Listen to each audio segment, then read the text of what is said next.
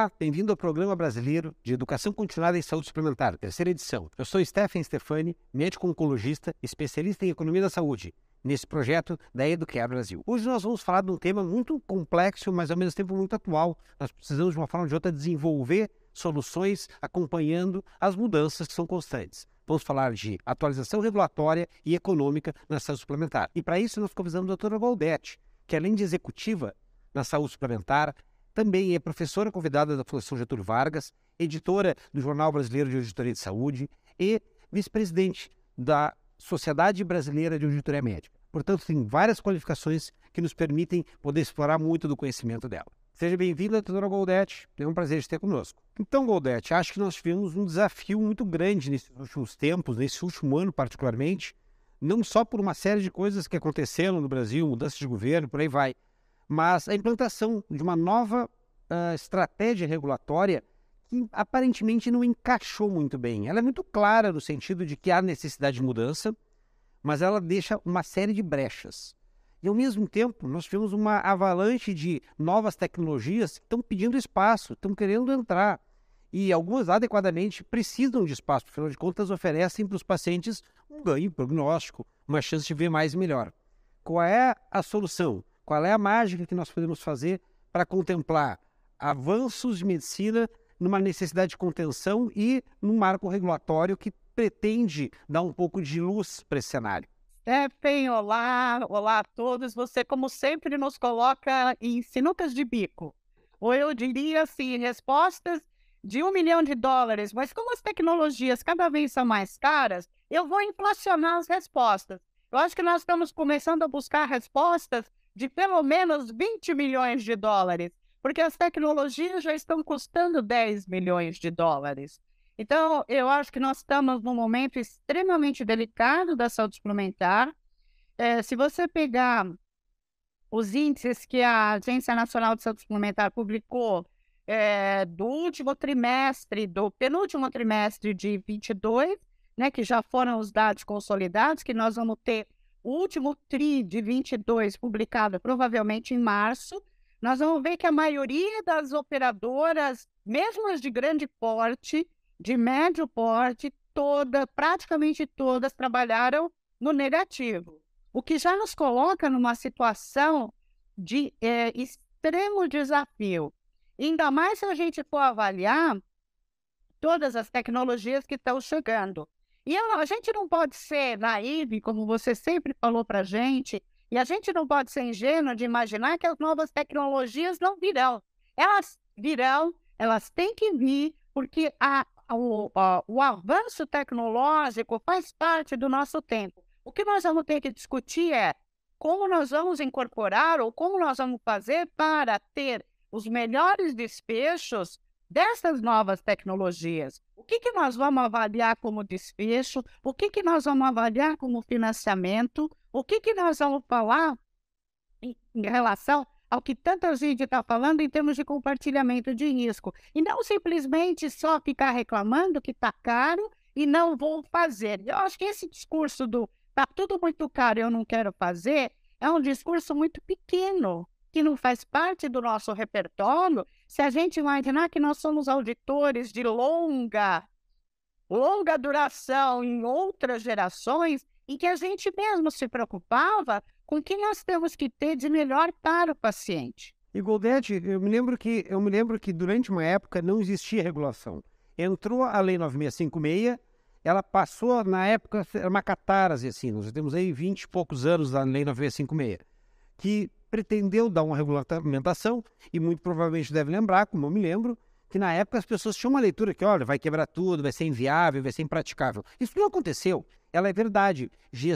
Garantiu a necessidade e deu uma depurada no mercado. Sobraram menos operadoras e aquelas com mais condição de uh, atuar. Eu queria te perguntar um negócio objetivo. Mudou também, e acho que para nossa plateia aqui que está acompanhando isso, Podia nos atualizar o que, que aconteceu? A 9656, que durante 20 anos foi a imperadora nesse ambiente, parece estar dando espaço para nova regulamentação. Então, você não era nascido nesse período, né? Porque você não estava. Mas como eu já fazia auditoria nesse período, eu posso te dizer que na época né, na 965B barra 98, foi um escândalo, porque todo mundo, ah, não vai dar, não vai dar, não vai dar.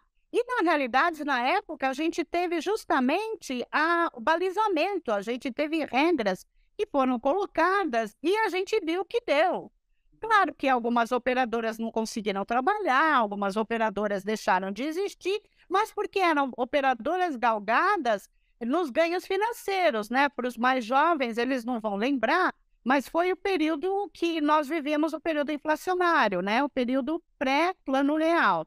Então, assim, era tudo galgado em ganho financeiro, você ganhava no mercado financeiro, você não tinha que ter é, uma boa gestão do teu plano de saúde. Então, assim, todas as... O que eu acho que é importante, Stephen, é o seguinte, todas as mudanças são difíceis. Nada é fácil para a gente mudar. Só que elas são necessárias, inclusive, para progredir. Antigamente, nós tínhamos mais de duas mil operadoras de planos de saúde. Hoje, nós temos 800 e poucos registradas, mas em funcionamento 740 aproximadamente. E eu creio que vai diminuir ainda o número de operadoras. É uma tendência que está acontecendo, porque com toda a tecnologia que está vindo e com as formas de governança e com essa pressão mesmo, uma pressão de assistência, eu não acredito que pequenas operadoras de planos de saúde consigam dar conta de toda a tecnologia que está vindo. Você entendeu? Então, é uma forma de depurar um pouco esse mercado também é, de empresas que terão boa governança, de empresas que não estão conseguindo fazer o que precisam. O que eu acho que precisa ficar claro para a nova geração, e principalmente para quem, como você, não viveu o período anterior a 9656, né? Porque ficar todo mundo reclamando da 14454, eu acho que ela tem falhas. Eu, eu, eu, eu entendo que ela tem gaps importantes, ela precisa de um aprimoramento, é, sem regra é pior. Então, a regra te traz o mínimo de estabilidade regulatória para que você possa tomar algumas atitudes ou que você conheça a normativa que está regendo uma questão sua de liberação. Então, na época, foi o que a 9656 trouxe para nós em termos de parametrização de sistema, de como a gente tinha que agir, a gente não podia mais ter certas atitudes. Eu acho que a gente está passando por essa modificação. Mas, ao mesmo tempo, não é só a 14454. Nós estamos tendo uma mudança no próprio modelo de remuneração dos procedimentos, nós estamos tendo uma mudança na demografia da população assistida pelos planos de saúde, que, no meu ponto de vista, uh, é muito mais importante do que simplesmente a mudança da lei. Porque você, como bom oncologista que é, sabe muito bem que nós estamos aumentando a, a, a população dos 59 mais, eu não gosto de falar de idosos, que, que é justamente a faixa etária da saúde suplementar que mais cresce, que é 59 mais. Com isso, você tem um aumento das doenças crônicas não transmissíveis, DCNTs, e você tem realmente o um aumento dos casos de câncer. E aí, como é que nós vamos fazer? Será que nós não temos que começar a inverter algumas ordens e entender o que está acontecendo e começar a trabalhar é, preventivamente num, num espectro de população hoje que chegue nos 59 mais de uma forma um pouco mais saudável? Será que não tenho que olhar para esse público? E talvez um dos pontos importantes que cabe mencionar é que a gente tem que criar estímulos para ter uma população jovem para garantir essa solidariedade intergeracional. Quer dizer, não tem problema nenhum de ter os 59 mais, mas eu tenho que ter gente jovem que não usa o sistema para garantir sustentação do modelo adiante. E evidente, câncer é um dos pontos, mas doenças cardiovasculares, doenças neurodegenerativas. Se a gente for dar uma estudada hoje no portfólio, por exemplo, da indústria farmacêutica, e entender qual é o pipeline que se está, proteger, se está projetando para os próximos anos, a quantidade de novas drogas e novas tecnologias de alta complexidade e, muito frequentemente, de altíssimo custo, elas vão ser muito mais frequentes do que a gente está vendo hoje.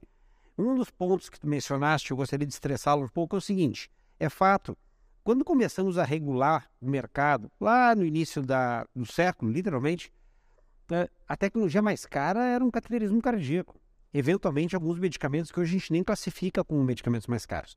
Diferente de outras indústrias, muito diferente de outras indústrias, medicina, ela não, eh, novas tecnologias não baratearam, elas vão empilhando.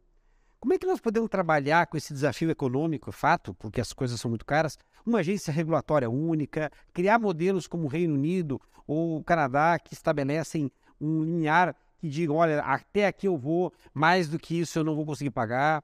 É, revisitar a precificação do ponto de vista regulatório, do ponto de vista de estratégia, se hoje tu tivesse que implantar alguns marcos, para que lado tu iria?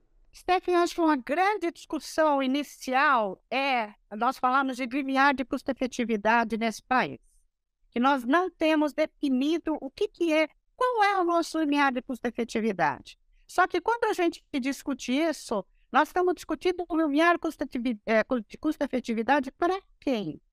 Porque é diferente do SUS, como é diferente da saúde suplementar. Mas nós temos que ter um, um limiar único, no meu ponto de vista. Porque senão você está criando cidadão, cidadãos de duas categorias. É isso que nós queremos no país? Se o cidadão está em duas categorias, quer dizer, o cidadão que tem saúde suplementar, ele consegue ter uma cobertura. O cidadão que não tem saúde suplementar, ele tem outra cobertura. É o que nós queremos? Então, já começa mais ou menos por aí. Bom, nós não vamos conseguir isso no curto prazo.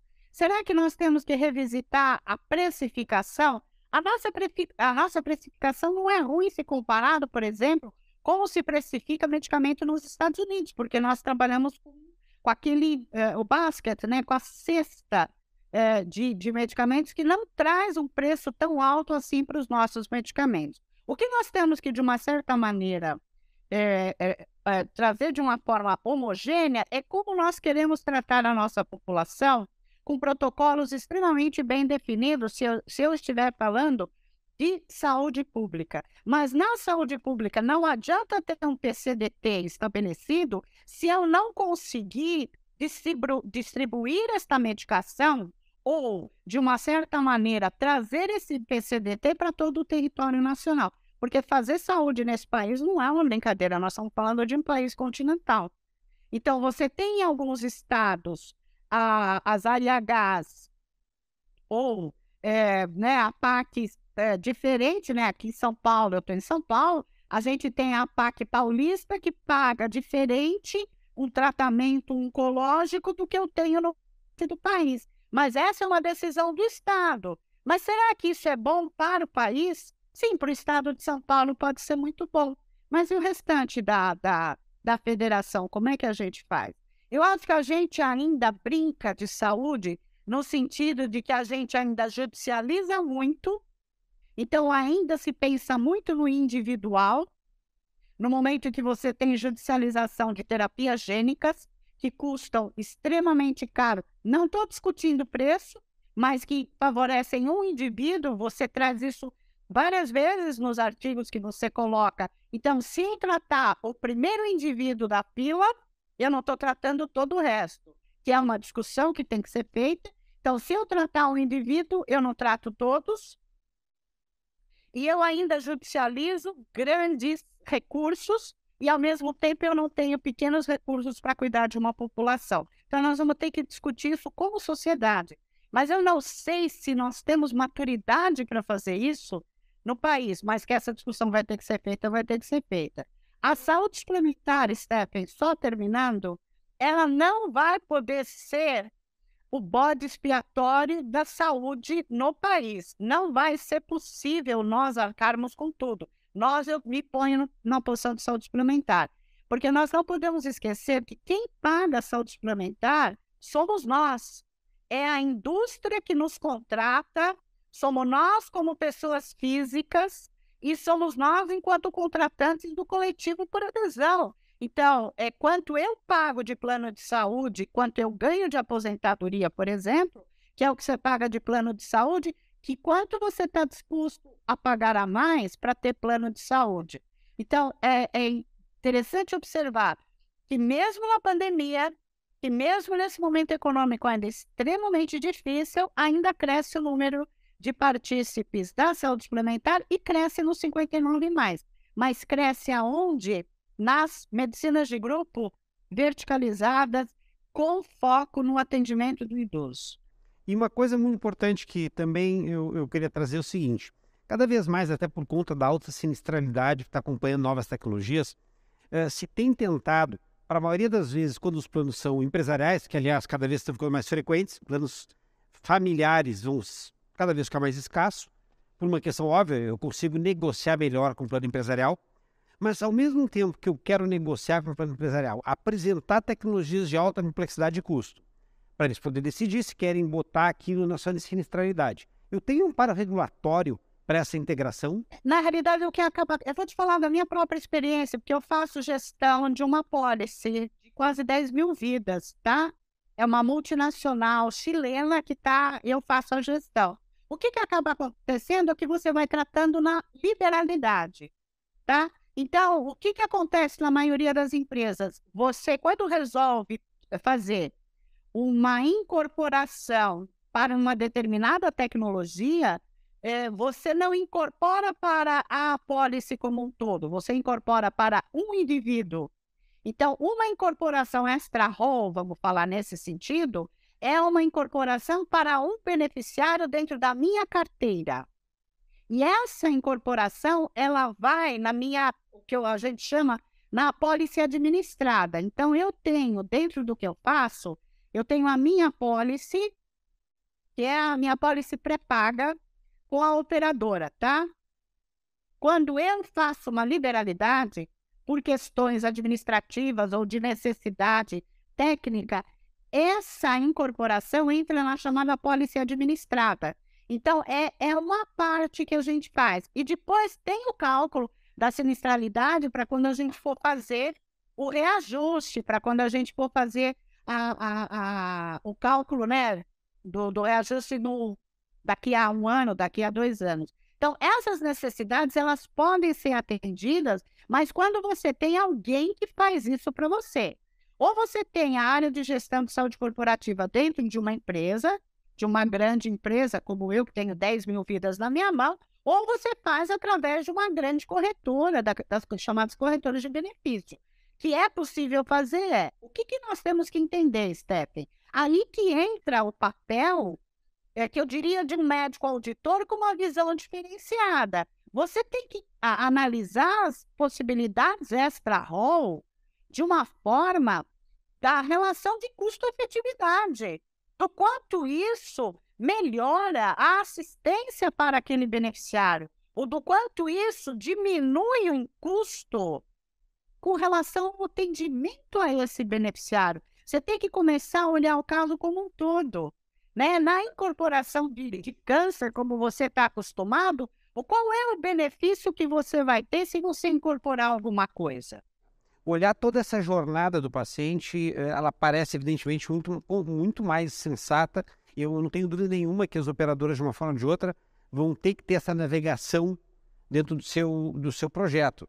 Eh, não há dúvida nenhuma que se eu não conseguir navegar bem os pacientes, eu acabo embretando e, uh, o paciente em cenários onde a solução pode até ser mais cara do que não fazer. Agora, o fato é que também, e essa talvez seja a preocupação maior, mesmo eu alinhado com a jornada bem desenhada, mesmo eu incorporando tecnologias que só têm um sentido de vista técnico, uh, muito provavelmente elas não são custo-efetivas. Quer dizer, elas até podem ser efetivas, elas definitivamente não são cost-saving, elas não vão economizar dinheiro no final do ano, no final do mês, no final do dia, mas elas vão ultrapassar aquela capacidade que nós, com o PIB que nós temos hoje no nosso país, uh, de o que nós podemos definir como razoável. Porque, e é fácil de interpretar isso, porque afinal de contas, isso não acontece em lugares onde o, onde o PIB é muito maior. Estou trabalhando com um PIB menor, mais esticada a corda, eu vou ter menos fôlego. É, eu não acho que o sistema regulatório tenha contemplado essa necessidade de acomodação econômica. É, não me parece, pelo menos, eu gostaria de ouvir a tua opinião, e talvez uh, se a gente tivesse desenhar uma solução neste caminho, tu enxerga alguma saída? Não, nós não estamos preparados, você tem toda a razão. O que eu proponho é começar a ter um olhar diferenciado. Para quando você tiver que fazer alguma coisa diferente, você saber o que você está fazendo. Claro que você vai ter problemas em que você não vai ter cost saving, você vai ultrapassar o limiar de custo-efetividade, não tenha dúvida disso. Mas o importante é você fazer isso consciente do que você está fazendo, sabendo o que você está fazendo e não fazendo isso obrigado pela justiça em casos que não tem necessidade do que você está fazendo. Você entendeu? E eu estou muito preocupada, sabe, Steph, que eu tenho visto casos que estão indo ao judiciário em que a determinada tecnologia não tem proveito nenhum para aquele paciente. Então, casos eh, de terapia gênica em que a terapia gênica, naquele caso, não está sequer indicado. Ou casos em que você tem, né, hoje com a terapia celular, que, que, que começou a ser um dos grandes problemas do momento, e não tem indicação da terapia celular, mas que a justiça te coloca como uma cobertura obrigatória. Ou um dos problemas hoje seríssimos é, que a gente tem nas operadoras, que são os casos da, do transtorno do espectro autista. Será que todos os pacientes estão bem diagnosticados ou precisam de todas as terapias? Eu acho que a gente tem que começar por mais difícil que seja, a se debruçar um pouco no singular de cada caso. Stephen, não é fácil. Porque se fosse fácil, todo mundo já estaria fazendo. Mas tem que começar. Então você pega. Eu tenho visto casos muito legais, principalmente de autogestões, que têm uma forma diferente de olhar os seus casos, em que você consegue individualizar os casos, fazer um acompanhamento é, entender o que está acontecendo, fazer o que você mesmo falou da navegação do paciente, porque os pacientes eles ficam perdidos na rede. Eu tenho visto, e olha, é, eu, eu não, não é o foro para a gente estar tá falando, isso é numa conversa é, mais particular. Os pacientes, é, muitas vezes, eles são operados e eles não são de, referenciados para fazer uma fisioterapia pós-operatória. O paciente não tem a contrarreferência da onde ele tem que ir quando ele sai de um hospital. Olha, agora você tem que ir para tal lugar. Eu estou com um caso, que eu não vou falar, mas um caso de um paciente que precisaria ter feito fisioterapia na alta, ninguém indicou nada para ele. Então, eu acho que essa fragmentação do cuidado que a gente tem é o que gasta mais financeiramente dentro das nossas carteiras e da nossa pólice do que de repente você cobrir uma medicação que pode ser modificador de evento ou um modificador de desfecho para um paciente. Acho que a gente tem que modificar o olhar.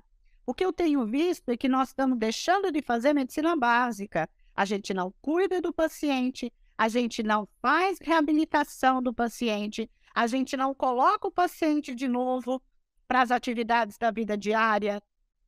A gente não faz indicação de fisioterapia, a gente não faz indicação de, ter, de, de, de, formas de terapia em que ele possa ter autonomia. É só ver isso para o idoso. O idoso autônomo, ele não vai precisar de home care ele não reinterna. Será que não era melhor, eu estou pensando nisso, ao invés de só brigar por que, que o paciente precisa de home care e o home care ser judicializado? Acho que a gente tem que começar a enxergar as coisas, como uh, diriam alguns colegas, de uma maneira um pouco mais holística, talvez, olhando com o olhar do auditor, né? jamais perdendo o olhar do auditor, porque eu não consigo deixar de ser auditora, mas olhando como é que eu posso ajudar o paciente dentro dessa visão regulatória.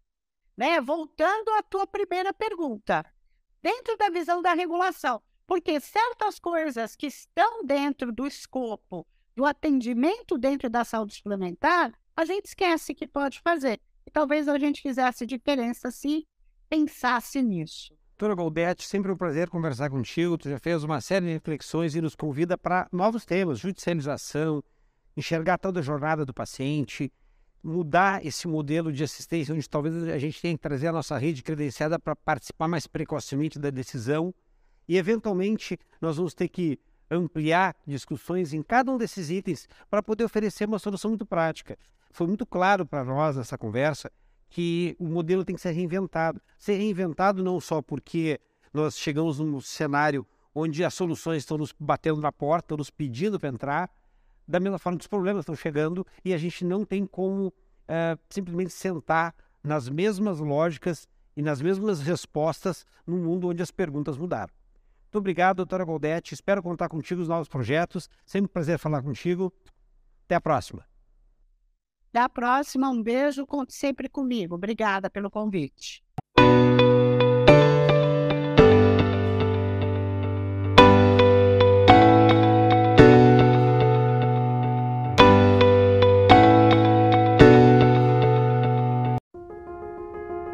Takeda is a global biopharmaceutical leader headquartered in Japan.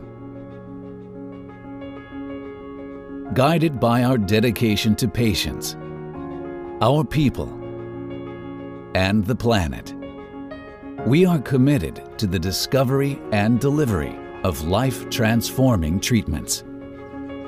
Everything we do is led by our values, integrity, fairness, honesty, and perseverance.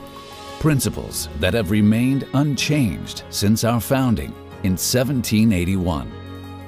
We have been serving the needs of patients for almost 240 years.